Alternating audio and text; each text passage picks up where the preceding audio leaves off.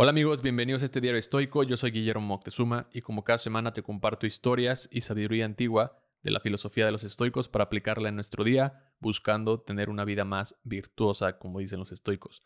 Antes de comenzar este episodio, quiero hacer un pequeño paréntesis por si el título te llamó la atención y tienes un problema de alcoholismo. Mi recomendación siempre será que busques ayuda profesional. Espero que la filosofía te ayude en el proceso, al igual que a muchos los acompaña en su recuperación, por lo que esta filosofía del estoicismo es donde encuentran acompañamiento, respuesta y han obtenido buenos resultados. Recuerda que no estás solo y siempre habrá alguien que te podrá ayudar. Decidí hacer esta reflexión porque últimamente he escuchado amigos y conocidos sobre el tema de querer controlar su consumo de alcohol e incluso cuestionarse a dejarlo definitivamente.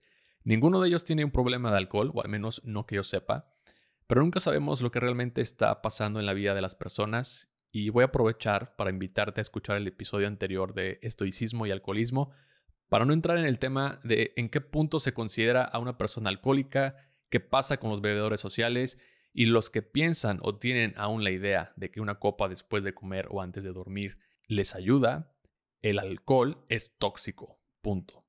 No tiene ningún beneficio para tu cuerpo y mucho menos para tu salud. Si quieres escuchar más datos al respecto y lo que dice la ciencia, te invito a escuchar ese episodio. Estoicismo y alcoholismo.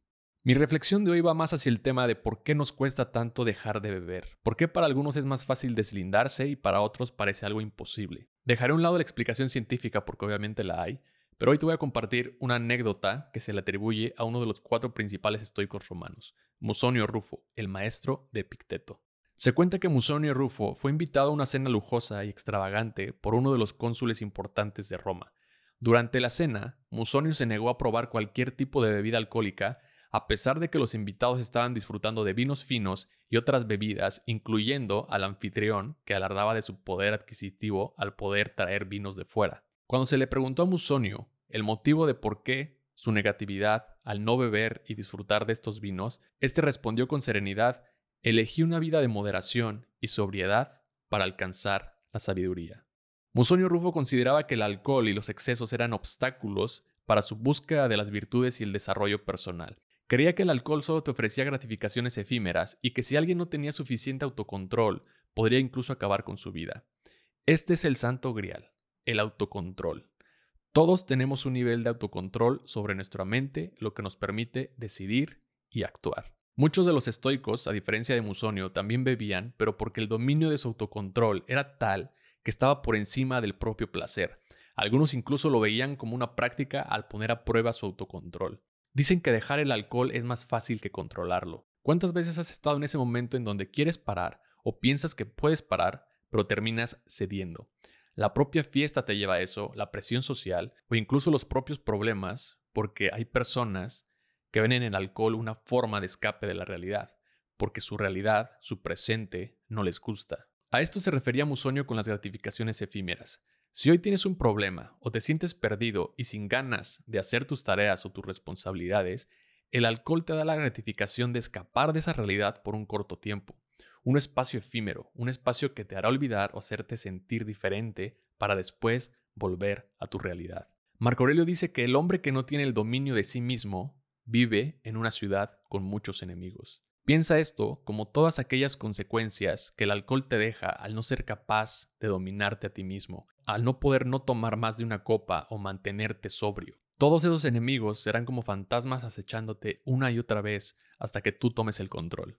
Los estoicos nos invitan a analizar el origen de nuestra atracción hacia el alcohol y reconocer que el placer efímero que proporciona puede ser contraproducente a largo plazo. Además, el camino para desarrollar y poseer un gran autocontrol requiere de virtudes que pondrán a prueba tus capacidades, tus valores y tu resiliencia. Es un gran camino y un proceso para descubrirse a uno mismo y de esa manera acercarse a vivir una vida de acuerdo con la naturaleza. ¿Cuál es la vida que quieres tener?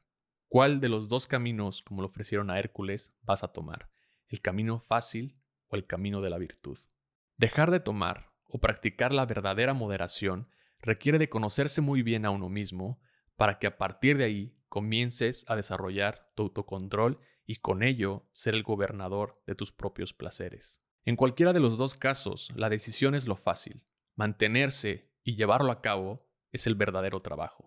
Ten la serenidad para aceptar las cosas que no puedes cambiar, valentía para cambiar las que sí puedes y sabiduría para reconocer la diferencia. Persiste y resiste.